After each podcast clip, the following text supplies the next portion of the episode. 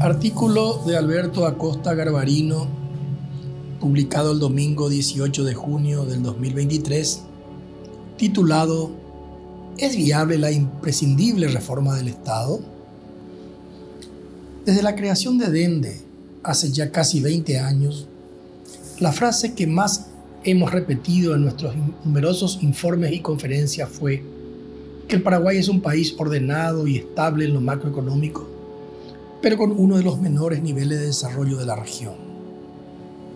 Con un Producto Interno Bruto, PIB, por debajo de apenas 5.891 dólares, nuestro país está muy lejos de los 17.312 dólares del Uruguay y ni qué decir de los 70.248 dólares de los Estados Unidos. Si bien nuestra posición actual en la carrera hacia el desarrollo es mala, tenemos que recordar que arrancamos desde muy atrás, producto de nuestra historia, de dos grandes guerras internacionales y de numerosas revoluciones internas que tuvieron un efecto devastador en nuestra economía. Recordemos que en el año 2003 nuestro PIB por habitante era de apenas 1.361 dólares.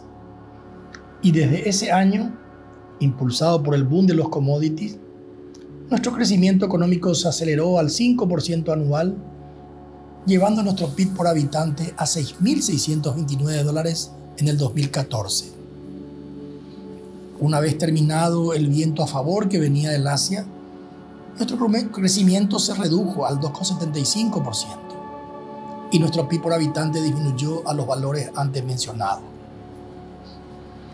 Siempre debemos tener en cuenta que el crecimiento de los últimos años se debió en gran parte al sector privado, que triplicó el área agrícola sembrada y que construyó silos, puertos y barcazas para transportar esa mayor producción. Mientras eso hizo el sector privado, el sector público no acompañó el crecimiento con mayor inversión en infraestructura física, ocasionando cuellos de botella en las rutas, en el campo y en las calles en la ciudad. Tampoco acompañó con mayor inversión social en educación, salud y vivienda, ocasionando problemas económicos por la falta de recursos humanos capacitados y problemas sociales por la desigualdad de oportunidades para mucha gente, que hoy deambula en la pobreza, la precariedad y la informalidad. Con un escenario internacional de guerra en Ucrania, de enfrentamiento geopolítico entre Estados Unidos y China, y con un escenario regional con Argentina y Brasil en crisis, no podemos esperar que desde el exterior soplen vientos favorables como en el pasado. Si queremos crecer en los próximos años, en gran parte dependerá de nosotros. Y uno de los cambios imprescindibles es una profunda reforma de nuestro Estado que permita brindar servicios públicos de calidad en infraestructura, en educación y en salud.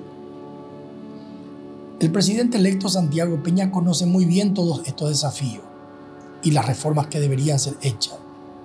Pero la gran duda que tenemos es si el Partido Colorado, que es su sostén político, le permitirá hacerlo.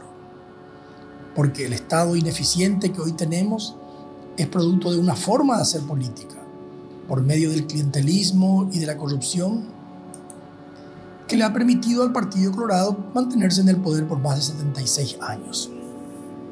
El clientelismo consiste en conseguirle a una persona un cargo público con alto salario o beneficios indebidos, a cambio de operar y votar por el político que le otorgó esos favores. La corrupción tiene muchas formas, pero la más importante es por medio de empresas contratistas del Estado que ganan licitaciones amañadas, entregando productos y servicios con altos precios y con calidad eficiente. El político recibe un porcentaje de dicha operación y además la lealtad del contratista. El 15 de agosto de este año llega a la presidencia de la República una persona que conoce perfectamente la urgencia de las reformas mencionadas anteriormente, pero también llega al poder, con mayoría en ambas cámaras del Congreso, un partido político cuyas bases de sustentación se verán afectadas por esas reformas. Ante estas condiciones nos preguntamos, ¿será viable políticamente implementar las reformas del Estado que son imprescindibles para permitirnos crecer? En poco tiempo lo sabremos.